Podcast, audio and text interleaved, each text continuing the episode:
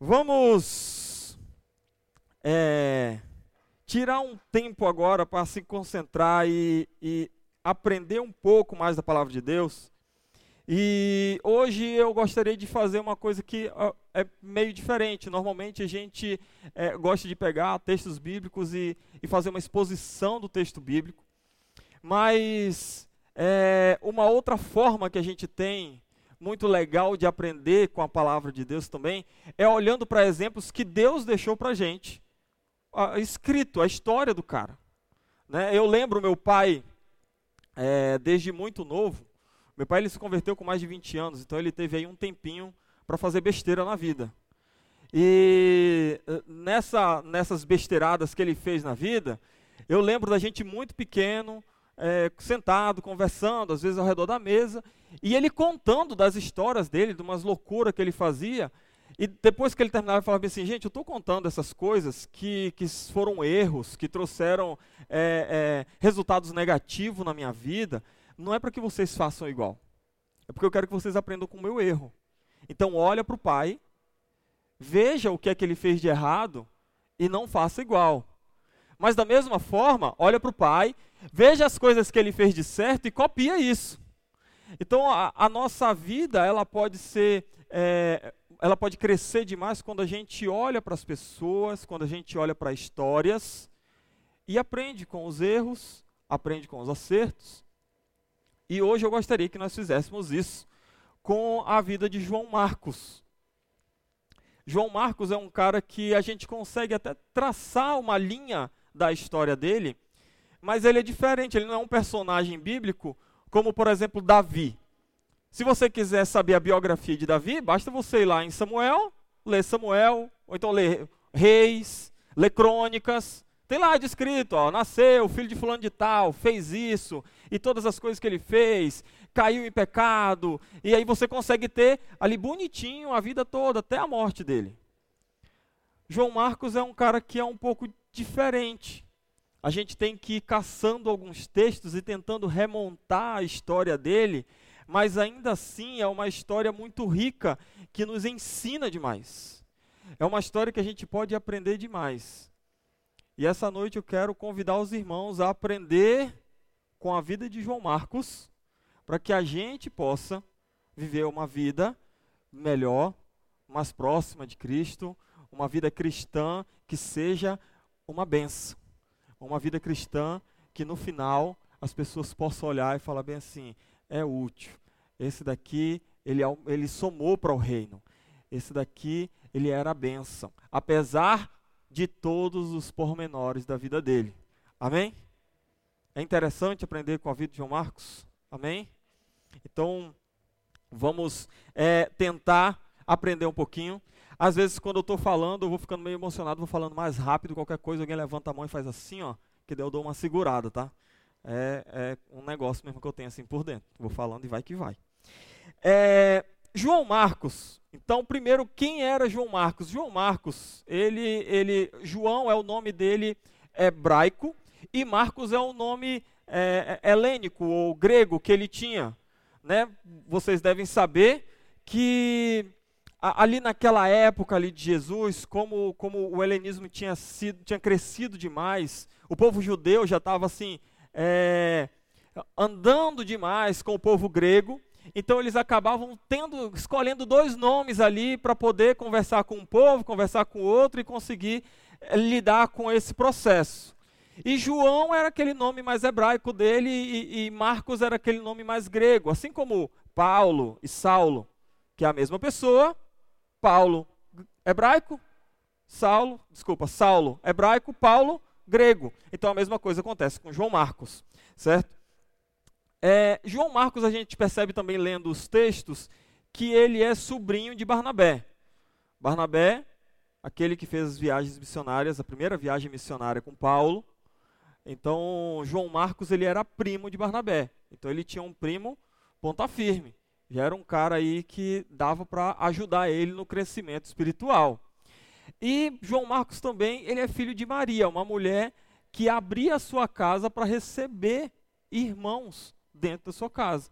Uma mulher muito é, é, atuante ali dentro da igreja. Então João Marcos ele tinha todo esse esse pano de fundo aí na sua vida.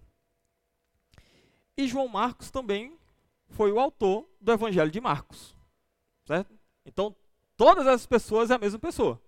O autor de Marcos é sobrinho de Barnabé, filho de Maria, uma mulher atuante na igreja, andou com Jesus e andou muito próximo de Pedro, ao ponto de muitos estudiosos falarem assim: o livro de Marcos é o livro escrito por Marcos segundo o que ele ouviu de Pedro, de tão próximo que eles eram. Pedro ele chega a falar bem assim: olha, o meu filhinho Marcos. Então eles tinham uma proximidade muito grande. Então o que Marcos escreve no seu livro, no seu evangelho, muito provavelmente ele bebeu diretamente de Pedro, que era o cara ali braço direito de Jesus, certo? Então quando é que a gente consegue é, perceber João Marcos pela primeira vez na Bíblia? Na linha histórica, nós não sabemos onde ele nasceu, nós sabemos o nome da sua mãe, mas o que nós sabemos é que ele caminhava com Jesus Cristo. E como é que a gente sabe disso? Porque o próprio João Marcos fez questão de, no seu livro, colocar um detalhe para dizer, cara, eu estava lá. No momento difícil, eu estava lá. Eu era um daqueles que estava caminhando com Jesus. Marcos 14, 48, é, diz assim, Marcos 14, 48, Josué. Diz assim, Disse Jesus: eu, é, estou eu chefiando alguma rebelião para que você venha, para que vocês venham me prender com espadas e varas? Todos os dias eu estive com vocês, ensinando no templo, e vocês não me prenderam, mas as escrituras precisam ser cumpridas. Versículo 50. Então todos o abandonaram e fugiram. Versículo 51. Um jovem vestido apenas de um lençol de linho, estava seguindo Jesus quando tentaram prendê-lo. Ele fugiu nu, deixando o lençol para trás. Olha, a grande maioria dos estudiosos, quando você para para pesquisar, eles creem que esse rapaz que saiu correndo, pelado, por medo de ser preso, era o próprio João Marcos. Porque só ele percebeu esse cara muito provavelmente ele estava querendo deixar claro para as pessoas que estavam lendo o livro que ele deixaria escrito, dizendo assim: olha, eu estava lá. Apesar de tudo, apesar de eu ter fugido também, eu estava lá. Eu era um dos seguidores próximos de Jesus. E talvez quando a gente olha para essa ocasião um tanto inusitada, de o próprio Marcos deixar escrito que ele fugiu também? Ele fazer questão de fazer isso? Talvez isso nos faça parar para pensar quantas vezes nós temos fugido também na hora que o negócio aperta para o nosso lado. E eu acho interessante João Marcos deixar tão claro, inclusive, a sua própria vergonha, para que outras pessoas possam ler e perceber mesmo nas suas falhas, como ele estava lá. Meu irmão, deixa eu falar uma coisa para você. Não é porque, por um acaso, você tenha falhado com, com Cristo, por um acaso você tenha, é, é, de repente, caído numa, numa tentação, porque hoje ninguém vai falar bem assim, ah, você é cristão? Vou matar então. Não, a gente não passa por isso. Acho que o nosso maior problema hoje é realmente nós estarmos com Cristo, mesmo quando o pecado não é aparente para ninguém. E a gente não abre mão. Porque deixar de fazer o que a gente quer machuca. Só que, normalmente a gente esconde essas coisas. Normalmente a gente não quer mostrar para ninguém. E muitos dos pecados realmente só acontecem no coração. E ninguém vai nem ficar sabendo. Aí no final da noite você ainda vai orar e fala assim: Deus, obrigado pelo dia. Desculpa aí os meus pecados. Em nome de Jesus, amém. Até amanhã, valeu. Uma coisa que eu sempre falo para os jovens para os adolescentes: que o pedido de perdão para outra pessoa é difícil porque a gente normalmente tem que chegar e falar assim: Meu, me perdoa por eu ter gritado com você. Isso é difícil de fazer. E é por isso que a gente tem tanto problema para pedir perdão um para o outro, porque a gente não quer ser humilde e reconhecer que errou. A dificuldade da gente pedir perdão para Deus é porque com Deus a gente fala bem assim: ah, não, mas ele já sabe. Então desculpa aí qualquer coisa. Já viu aquele povo vai na casa da gente? Aí passa a noite lá, aí faz o furduns, aí no final da, da noite fala bem assim: ei, tchau, valeu aí. Ô, oh, desculpa aí qualquer coisa, viu? Desculpa qualquer coisa não. Se for pedir desculpa, pede por alguma coisa. Senão, nem precisa pedir perdão. O problema é que a gente faz isso com Deus. A gente cai em pecado. Muitas vezes a gente sabe que caiu em pecado. Mas na hora de pedir perdão, ó oh Deus, desculpa aí qualquer coisa. Eu falo para os jovens, para os adolescentes, eu falo para esse cara, quer parar com isso? Começa a pedir perdão para Deus por escrito. Final da noite, lembrou do pecado que caiu? Deus me perdoa por ter gritado com a minha esposa. Aí você está reconhecendo o que, que você fez. Deus me perdoa por ter falado que estava saindo de casa, mas ainda fui tomar um banho, trocar de roupa, vestir os meninos para poder sair.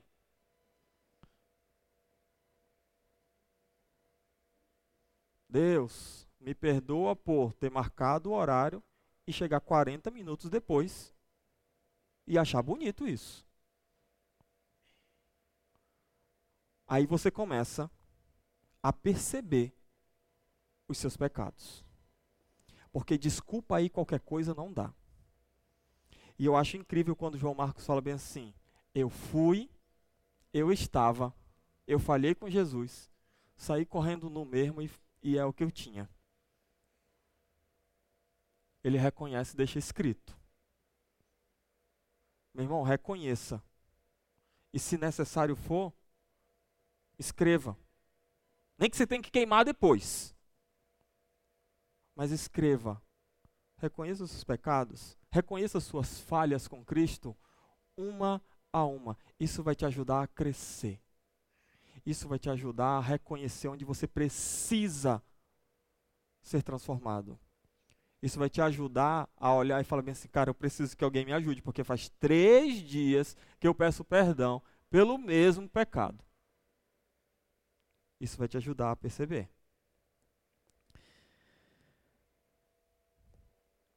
É, continuando a história de João Marcos.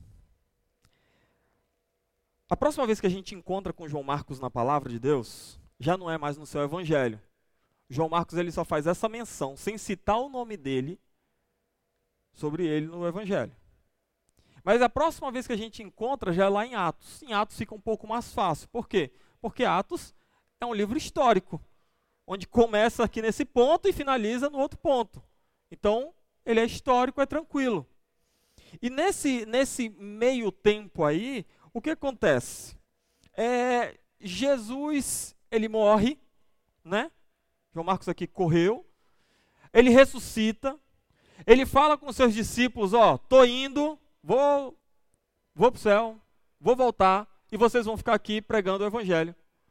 Vocês vão continuar o que eu comecei. E ele deixa esse processo para os seus discípulos. Os discípulos começam a pregar o evangelho e esse negócio estoura. E aí, os discípulos de Cristo, eles conseguem arrumar dois inimigos. Os romanos e os judeus, porque os judeus estavam perdendo os seus fiéis para quem? Para Cristo. Nesse meio tempo, Herodes olha e fala bem assim: hum, tem um pessoal aqui que está me enchendo a paciência. E tem um povo que não gosta dele. Como é que eu faço amizade com o meu inimigo? É só a gente se juntar para destruir o outro. E Herodes ele pega e começa a perseguir os cristãos, prender cristãos, matar cristãos. Nesse período, o próprio Tiago morre e Pedro é preso, provavelmente para que Herodes pudesse matar também. Mas Deus vai lá e livra Pedro da prisão. Manda um anjo e fala bem assim, o anjo fala bem assim, meu, veste a capa, põe a sandália e vem comigo. E eles saem. E eu gostaria de abrir o texto aí de Atos 12, é, do 11 ao 14. Isso daqui já é Pedro saindo da prisão. Então Pedro caiu em si e disse: Agora sei, sem nenhuma dúvida, que o Senhor enviou o seu anjo e me libertou das mãos de Herodes e de tudo que o povo judeu esperava. O que, que o povo judeu esperava? Que ele sofresse e que morresse. Certo? Eram os dois inimigos ali. Pedro percebeu e falou assim: Cara, Deus me livrou dos dois. Versículo 12: Percebendo isso, ele dirigiu-se à casa de Maria, mãe de João, também chamado Marcos, onde muita gente se havia reunido e estavam orando. Pedro bateu a porta do alpendre e uma serva chamada Rode veio atender. Ao reconhecer a voz de Pedro, tomada de alegria, ela correu de volta sem abrir a porta e exclamou: Pedro está à porta. O que acontece? Onde é que a gente encontra aqui João Marcos no segundo ponto da Bíblia aqui na história de João Marcos?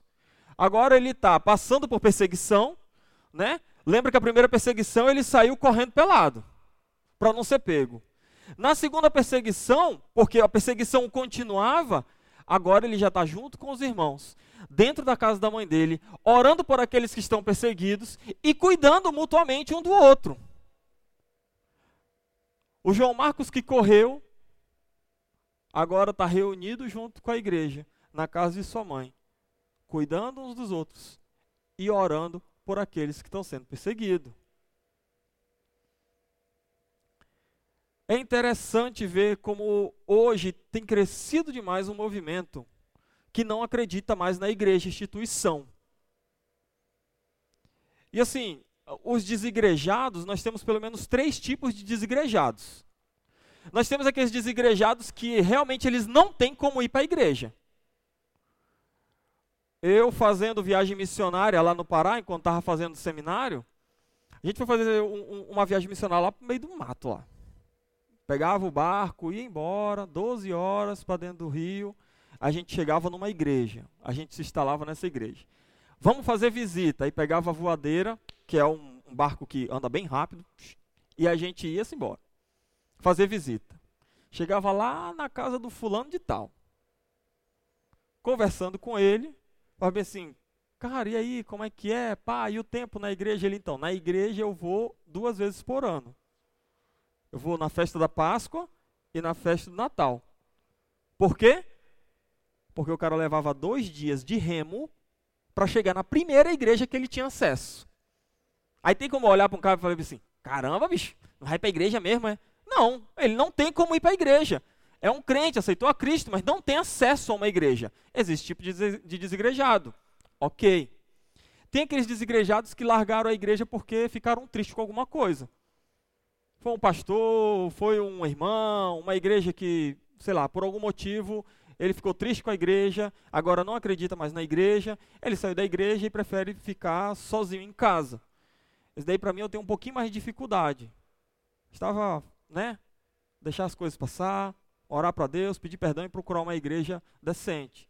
Mas existe muitos cristãos que realmente decepcionados com a igreja deixaram a igreja.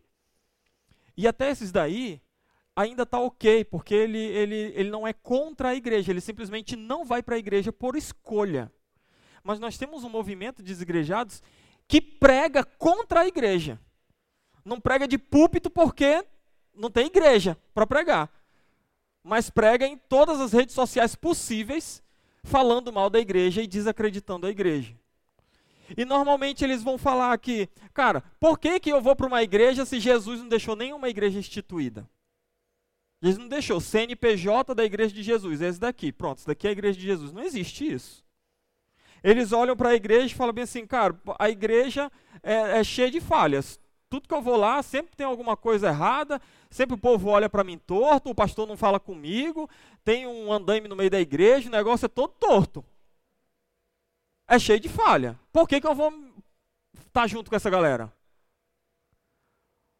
Ou eles falam bem assim: olha, está dentro de uma igreja instituída atrapalha a sua verdadeira espiritualidade com Deus, que você pode ter só você, a Bíblia, Deus, os anjos e, e o. Não. O que é mais engraçado é que eu já tive a oportunidade de ir na casa de um irmão desigrejado que pregava contra a igreja. E aí ele falou bem assim, Niba, nós vamos fazer um culto lá, na, lá em casa. Você não quer ir? Eu falei, vou, não tem problema, foi eu e minha família toda. Aí quando nós chegamos na casa do cara, tinha hora para começar culto. Tinha hora lá que eles iam parar para começar o culto. Aí tinha um irmãozinho lá que tocava violão. Ele escolhia as músicas e trocavam três músicas para a gente cantar todo mundo junto. Aí depois, esse irmão que era o dono da casa, ele pegava e falava bem assim: Olha só, essa semana eu estava fazendo as minhas devocionais e Deus falou comigo nesse texto. Aí ele passou 20 minutos falando. No final, a irmã se levantou e falou bem assim: Olha só, já deixei tudo preparado para a gente fazer a ceia. Aí eu falei, cara, como é bonito, né, ver uma igreja nascendo. Porque isso é uma igreja. É uma reunião de pessoas que creem em Cristo, que estão ali para junto, como corpo, adorar a Deus através das canções. Alguém leva um ensino bíblico e no final ainda tinha ceia. E eu olhei e falei assim, cara, e tu ainda é contra a igreja? Está nascendo uma dentro da tua casa. Não existe é, como nós termos comunhão com muita gente reunida se não estiver organizado. Basta você olhar para a história em Atos e você vai ver que Paulo, na sua primeira viagem, ele passa nas cidades fazendo o quê? Prega o evangelho, prega o evangelho, prega o evangelho, prega o evangelho e volta. O que, que acontece? Ele começa a receber um monte de carta. Porque estava dando ruim. Aí ele fala bem assim: na segunda viagem, vamos passar nas igrejas agora, instituindo uma liderança, para que o negócio não vire bagunça. Nada melhor do que nós podermos caminhar como uma igreja organizada para não virar bagunça. Imagina se ninguém tivesse que tomar conta de nada, o que, que ia acontecer com aquele trem que está caindo? É, não tem ninguém que resolve, não tem ninguém que toma conta. Então, meus irmãos, não tem como a gente viver igreja sem uma instituição hoje, porque é como a gente se organiza. A gente precisa ter o pessoal do louvor, a gente precisa ter o pessoal que dá boa noite para você, a gente precisa ter o pessoal da recepção, a gente precisa ter alguém que limpa, a gente precisa dessa organização. Não por nada, porque nós somos pessoas juntas todo final de semana. Acaba virando uma organização. Jesus não falou bem assim, institui pessoas para ajudar na alimentação das viúvas. Não aconteceu que lá em Jerusalém, as irmãs viúvas estavam passando fome e os discípulos falaram bem assim: escolhe homens sérios que possam ajudar na distribuição de alimento para esses irmãos. O nome disso? Diáconos. Então a instituição igreja, ela realmente não foi formada por Cristo, não tem um CNPJ da Igreja de Jesus. Ela é uma instituição que foi formada para que a gente pudesse, de forma organizada, adorar melhor nosso Deus e fazer com que o reino dele se expanda. O fim de tudo isso aqui é o reino de Deus expandido na terra. É por isso que nós precisamos nos reunir como igreja. Aí o cara olha e fala bem assim: não, beleza. Só que a igreja continua cheia de falha. Eu vou dar pelo menos dois motivos para a igreja, primeira igreja batista de Mauá, ter falhas. Uma, eu. Outra, tu. Simples. Dois seres humanos, pecadores. Não tem como ser um negócio sem falha. É cristão? É. Aceitou a Cristo? É. Está buscando santidade? Espero que sim. Mas continua falhando. Não tem como ter uma igreja perfeita. E se encontrar, não entra nela, vai atrapalhar, vai estragar. Não busque a igreja perfeita. Ajude a igreja imperfeita que você faz parte a ser melhor, a crescer. A igreja vai ter falha para sempre. E se cansar dessas falhas dessa igreja aqui, pode procurar outra. Vai encontrar outra igreja com falha do mesmo jeito. Porque é feito por seres humanos. A igreja perfeita vai existir quando Jesus voltar. E aí, acabar o pecado, aí nós vamos ter uma igreja perfeita. Mas aí vai ser, meu, novos céus, nova terra. nova igreja. Aí vai ser o corpo todo reunido, santo, glorificado, sem falha. Vamos encontrar a igreja perfeita. Mas hoje, a igreja vai ter falha. A igreja vai ter falha.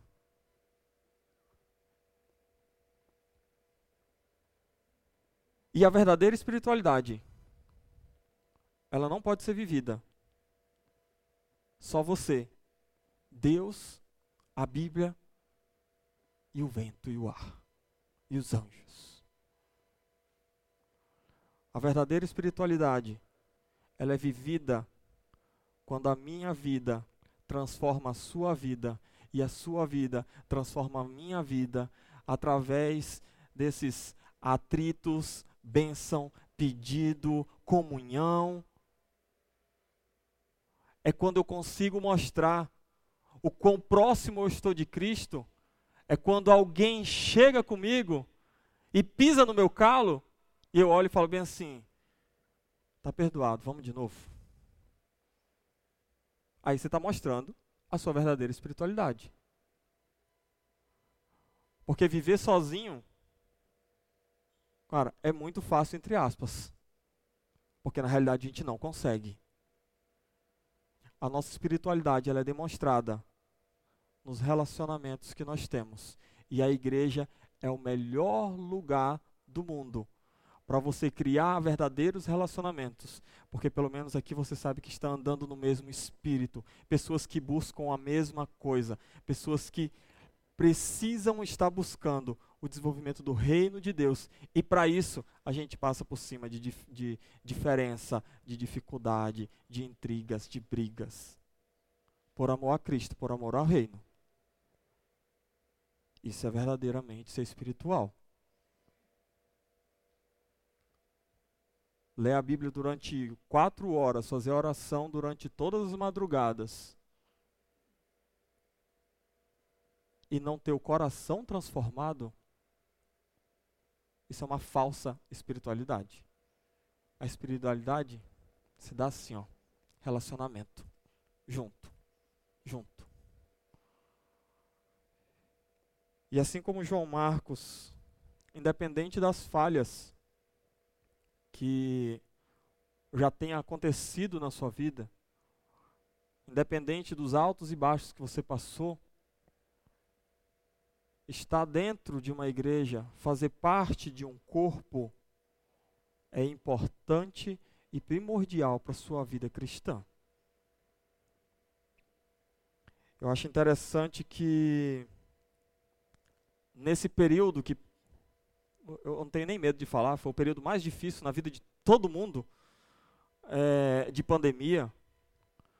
Apesar de nós não estarmos aqui reunidos como corpo aqui, mas eu lembro demais, cara, nas sextas-feiras a gente fazendo aquelas sextas-feiras de oração, com mais de 100 acessos simultâneo, pedindo oração, e a igreja numa comunhão, mesmo sem estar próximo, mas a gente em comunhão, cuidando, sabendo como é que tá, ligando, acabando com a nossa cabeça, porque a gente fica triste? Sim, mas ainda assim podendo estar junto. Esse é o verdadeiro, é o verdadeiro relacionamento do corpo de Cristo. Mas agora é um novo momento. Todo mundo vacinar já duas doses, três doses, quinze doses. Está na hora de voltar, cara. Porque apesar do online ser muito bom, a gente poder saber como você está, mas aqui no tete a tete, tocar, apertar, dar um abraço, é diferente. Isso é o corpo de Cristo, é todo mundo junto. É todo mundo se falando, é todo mundo se cumprimentando. É você sentir o calor do seu irmão. Isso faz diferença na vida do cristão. Já é momento da gente voltar e graças a Deus, cara, como é bom, como é bom. Todos os domingos que a gente pega está por aqui, de, de repente a gente vê alguém novo chegando. Alguém que ainda não voltou da pandemia e está vindo pelo primeiro domingo. Nosso coração chega arde de alegria. Porque como é importante nós estarmos juntos, caminhando como irmãos. E não tem nada que seja igual estar aqui com o meu irmão adorando a Deus. Estar online é muito bom. E eu sei que ainda tem pessoas que não podem voltar. Mas infelizmente tem gente que se acomodou. Meu pedido para você, volte por amor a você mesmo, porque isso é importante para você, como é importante para a gente também. Como diz aquela velha canção, né? Eu preciso de você, lembra? Você precisa de mim. Nós precisamos de Cristo até o fim. Por muito tempo eu li isso e falei assim, cara, a gente precisa de Cristo até o fim, né? Mas depois dessa pandemia, eu acho que o até o fim deve ser para a sentença toda. Porque eu percebi como faz falta. Então eu preciso de você, você precisa de mim até o fim. E nós precisamos de Cristo também até o fim. Não tem como você viver, cara, sozinho. De verdade, a, a, a pandemia mudou para mim a perspectiva dessa música. Nós precisamos um dos outros. Nós precisamos uns dos outros. Até o fim. É todo dia. Toda semana. É sempre. Juntos. Em comunhão. Amém? Então, se você souber de alguém que não voltou, liga e fala bem assim: meu irmão, está acontecendo alguma coisa? Não chega xingando, não. Não é chegar xingando. Tá? A gente é falho, mas estamos tentando, né? Fugir das falhas. Vou dar o caminho das pedras. Meu irmão, como é que você está? Está precisando de alguma coisa? Saudade de te ver no domingo. Vem no próximo para eu te dar um cheiro. Pronto. Vamos estar tá aqui cheirando os irmãos. Amém? É, seguindo, agora, João Marcos, ele também era um cara ativo na igreja primitiva, não apenas, não apenas nas reuniões de oração e no momento que estava ali passando por dificuldades, certo? João Marcos também era um cara ativo, por exemplo, em missões. E aqui eu nem vou tocar na questão de viagens missionárias da igreja, tá? Até porque eu estou sonhando já com isso. Se Deus quiser, próximo ano a gente faz uma. Vai orando, ore comigo. Ore comigo que eu estou querendo muito. Fazer uma viagem missionária. Imagina lá, a molecadinha de 12 anos até o, a molecadinha de 69. Chama de molecadinha, né? Então, a molecadinha toda junto e a gente podendo fazer missões juntos e aquele negócio e a gente crescendo, aprendendo um com o outro, cara, isso é muito gostoso. Isso é muito gostoso. Não sei quantos de vocês não passaram por isso ainda. Se não passaram, deveria. Recomendo. A única coisa ruim é porque daí depois vicia, vai querer ficar fazendo sempre. Mas isso é bom, é para o reino. Então o que acontece? João Marcos, ele era um cara também muito ativo na igreja primitiva e ele fez algumas viagens missionárias. Inclusive, a sua primeira viagem missionária ele faz com quem? Com Paulo e Barnabé. Atos 13, é, a partir do versículo 4, diz assim, 4 e 5, diz assim, Enviados pelo Espírito Santo, desceram a, Sele, a Seleucia e dali navegaram para Chipre. Chegando em Salamina, proclamaram a palavra de Deus nas, nas sinagogas judaicas. João estava com eles como auxiliar. Aqui é a primeira viagem de Paulo que ele faz junto com Barnabé. Então estava Paulo e Barnabé, duas pessoas que foram encomendadas pelo, pela igreja para pregar o evangelho fora de, de, de, de Jerusalém, e eles levam João Marcos como auxiliar, certo?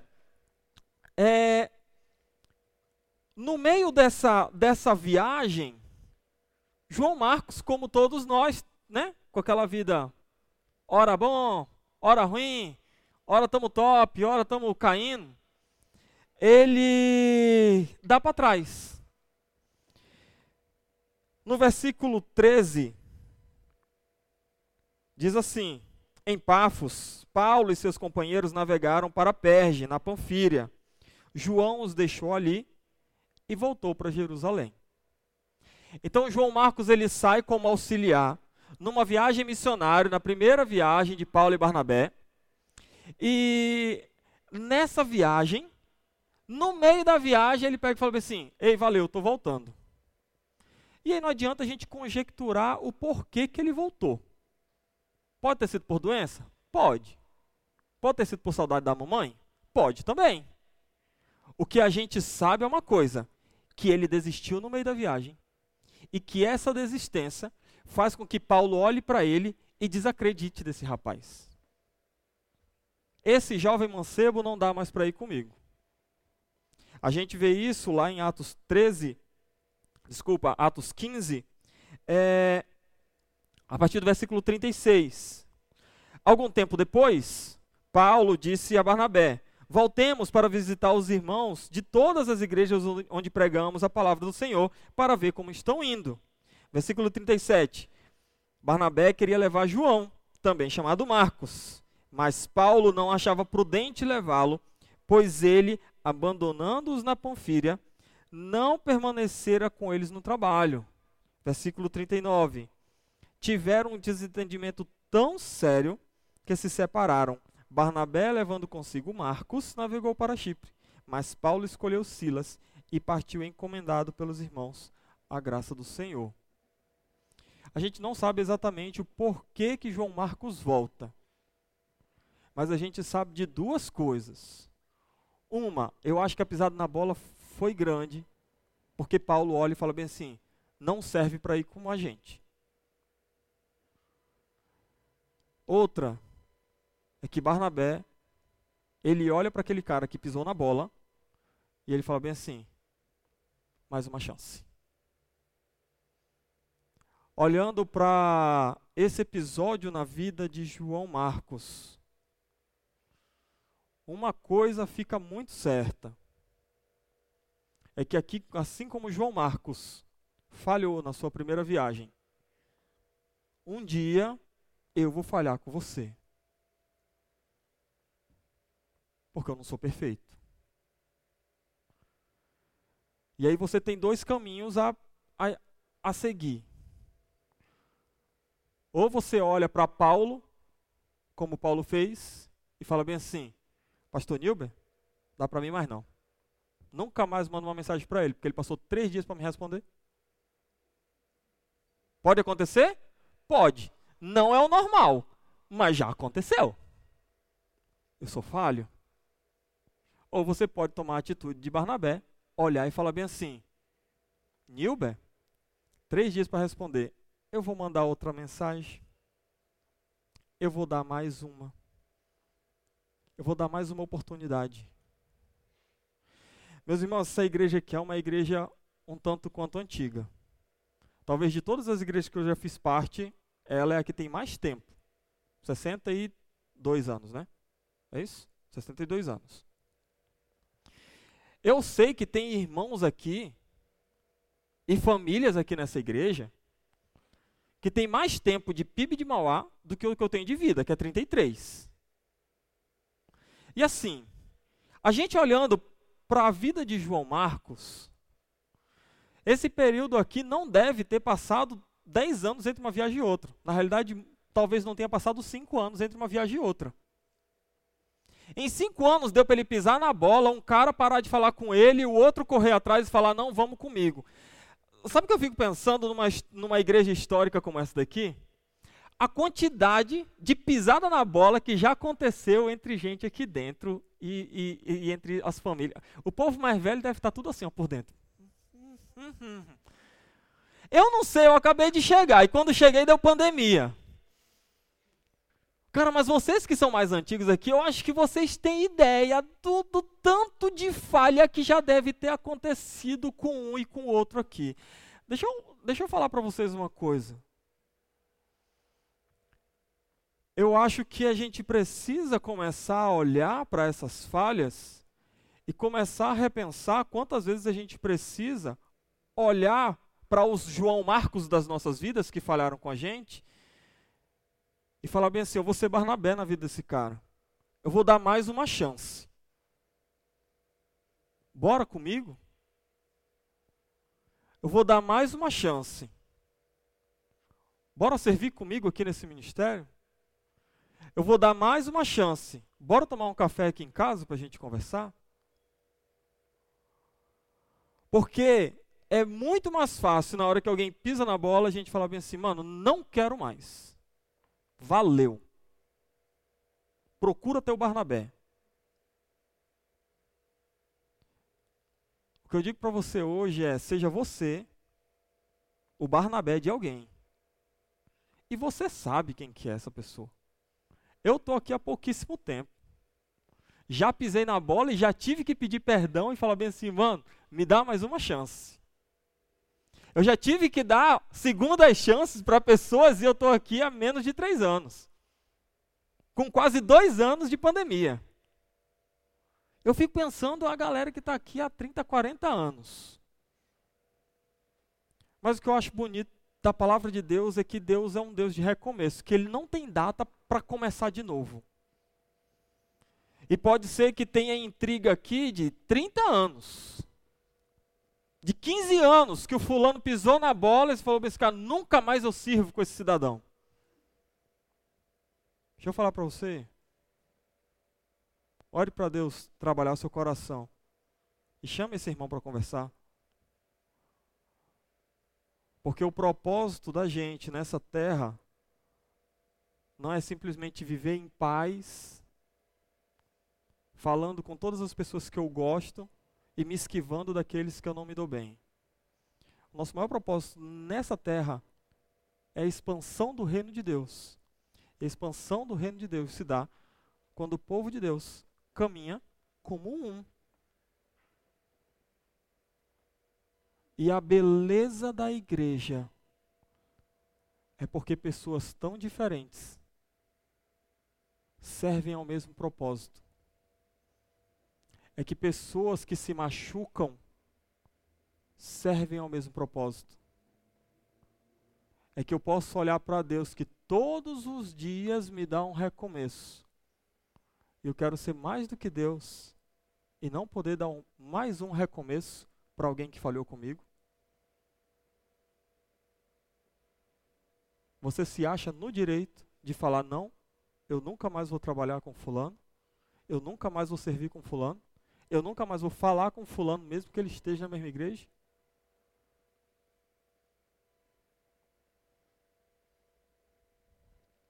Eu acho que o que a gente pode aprender com essa passagem é olhar para o próximo como Barnabé olhou para João Marcos. Aquele cara que falhou, mas que eu vou dar mais uma chance. Porque uma hora você é o Barnabé na vida de alguém, outra hora você é o João Marcos pisador da bola.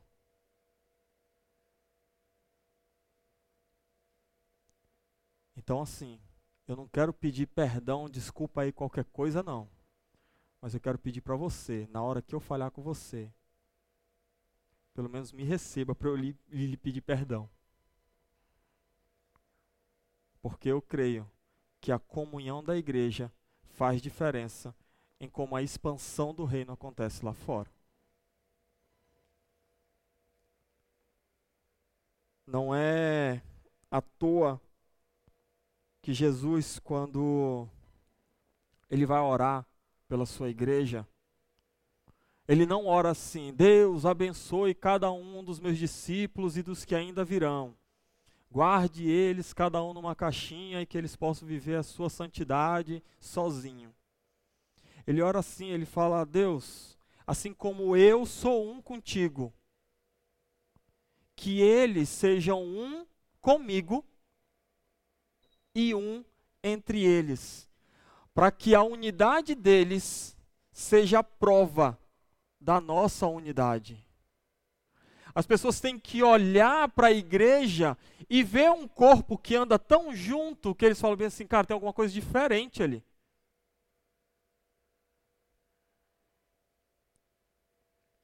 Nós precisamos de unidade dentro da igreja.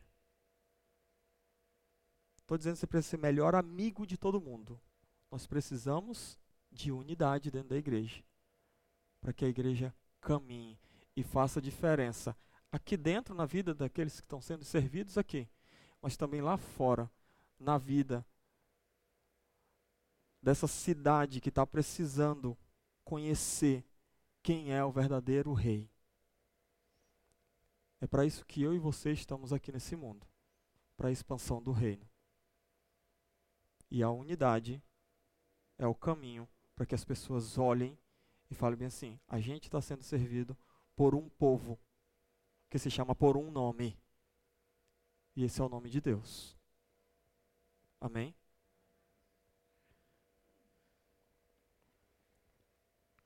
Seguindo em frente, deixando a falha do, do rapaz para trás.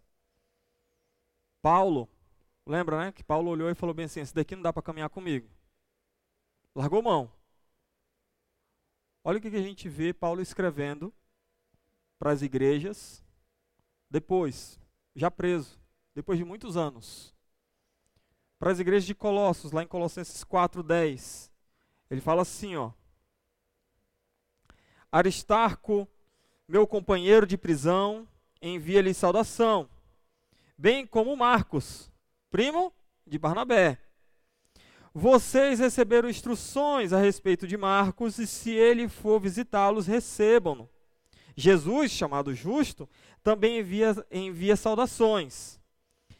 Esses são os únicos da circuncisão, ou seja, essa galera aqui que está mandando saudações. São os únicos judeus, por isso da circuncisão, que são meus cooperadores em favor do reino. Eles têm sido uma fonte de ânimo para mim. Sabe o que eu acho mais bonito na Bíblia quando eu olho para a vida de João Marcos? É que no momento da falha teve Barnabé que falou bem assim: Eu vou te dar mais uma chance. E naquele momento a gente olha para Paulo e fala bem assim: Ixi, Paulo, ixi, já era, né? Paulo largou mão mesmo. Mas no final da vida de Paulo, Paulo olha e fala bem assim: Marcos, o primo de Barnabé, pois é, ele é um dos únicos que está comigo na batalha. Talvez aquele que falhou lá na frente seja um dos únicos que estará com você na batalha. Essa é a beleza da história. Quando a gente olha no hoje, a gente não consegue ver o que é que acontece amanhã, mas nós podemos tomar decisões para mudar. Para Filemon, Paulo escreve assim: Epáfras, Epáfras, meu companheiro de prisão, por causa de Cristo Jesus, envia-lhe saudação. Assim como também Marcos, Aristarco, Demas e Lucas, meus cooperadores. Quem que estava aqui cooperando com Paulo? Marcos estava lá. E por último, na sua última carta que ele escreve para Timóteo, 2 Timóteo 4:11. Olha, olha que interessante. Só Lucas está comigo. Traga Marcos com você, porque ele me é útil para o ministério. Aquele rapaz que uma hora Paulo olhou e falou bem assim, cara, isso daqui não dá mais para mim. No final da sua vida ele está falando bem assim, cara, traz para cá, porque ele é útil no ministério. Ele é útil na expansão do reino. Ele é útil para fazer o que a gente precisa fazer, expandir o reino de Deus. Eu não sei eu não sei que momento da sua vida cristã você está hoje. A gente consegue ver na vida de João Marcos que a vida cristã parece ser meio que uma montanha russa, né? Tem aquele momento que ele está andando com Cristo, tem aquele momento que ele pega e sai correndo porque ele não quer ser preso, tem outro momento que ele está reunido com a igreja e está ali orando em comunhão. Aí tem um momento que ele sai para fazer viagem missionária e dá para trás, volta, aí arruma briga, aí o povo briga por causa dele. E aí no final da vida ele está como? Sendo um cooperador para o reino de Deus. Deixa eu falar uma coisa para você independente do momento da vida cristã que você esteja agora. Seja nos melhores momentos, andando de mão dada com Jesus. Seja naqueles momentos que você está correndo e passando vergonha. O importante é você não tirar o foco do que você precisa. Ser um cooperador para o reino de Deus. Em alguns momentos, você é o cooperador que está levantando o ânimo. Em outros momentos, você é o cooperador que está precisando ser ajudado porque você falhou. Em alguns momentos, aqueles que te ajudaram vão precisar de ajuda. E você precisa estar tá lá. Por quê? Porque a unidade nos faz cooperadores do reino.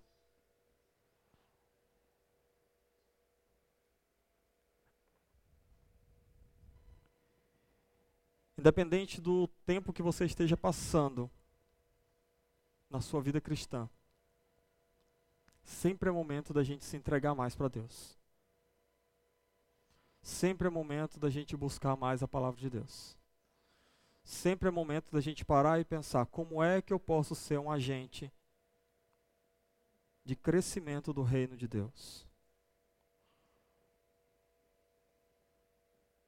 Não desista na primeira fracassada que você der. Muito pelo contrário. Busque ajuda de pessoas para que você possa se levantar. E mais do que isso, se deixe ser ajudado. Muitas vezes a gente tem vergonha do nosso fracasso e a gente quer esconder.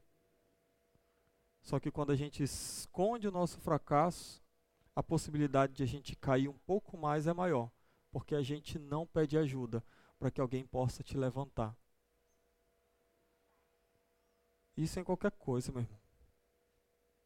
Pode ser na tua vida familiar. Peça ajuda, estou passando problema com a minha esposa.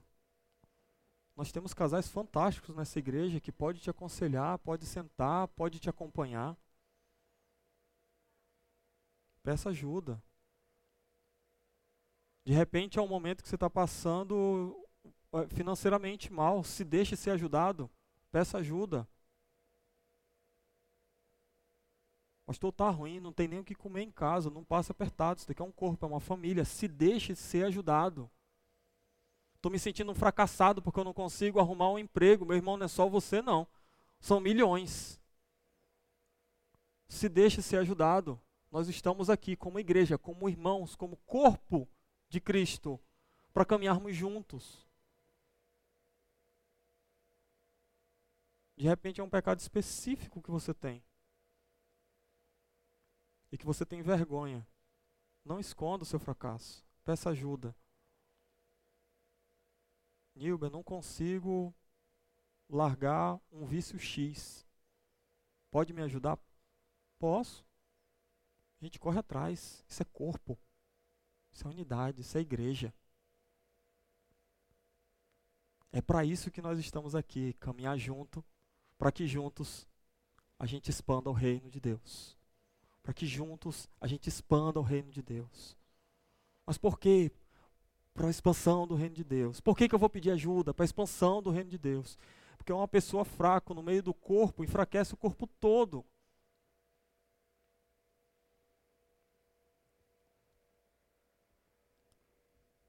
Com certeza, com certeza, Deus tem maravilhas para fazer nessa cidade, através da minha e da sua vida.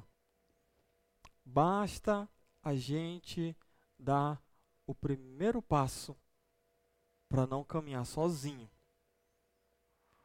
Uma coisa que é muito clara na vida de João Marcos: em momento nenhum da sua caminhada, de todas as vezes que a gente encontra ele na palavra de Deus, ele está caminhando sozinho. Ou ele está com os discípulos, ou ele está com a igreja, ou ele está fazendo viagem missionária, ou ele está cuidando daquele que está preso por causa de Cristo, mas ele não está sozinho. Essa unidade. É essa unidade que vai fazer a expansão. É essa unidade que vai fazer com que essa igreja faça diferença lá fora.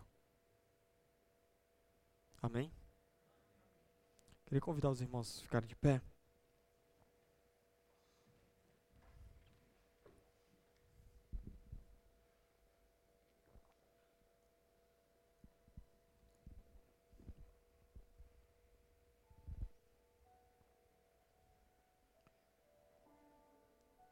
Meu irmão, antes de você sair daqui,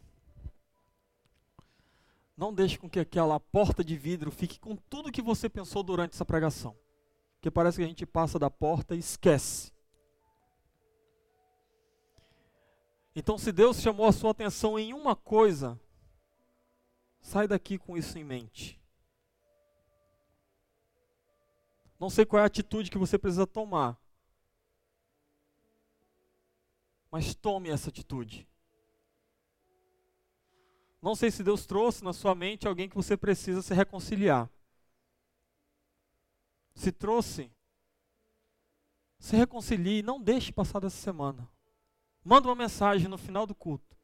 Meu irmão, quero conversar contigo. Ora a Deus e vai conversar. Deus tem muito para fazer na minha vida, na sua vida e através da nossa vida. Mas a gente precisa correr atrás de mudanças. A gente não pode deixar para lá. Vai deixando.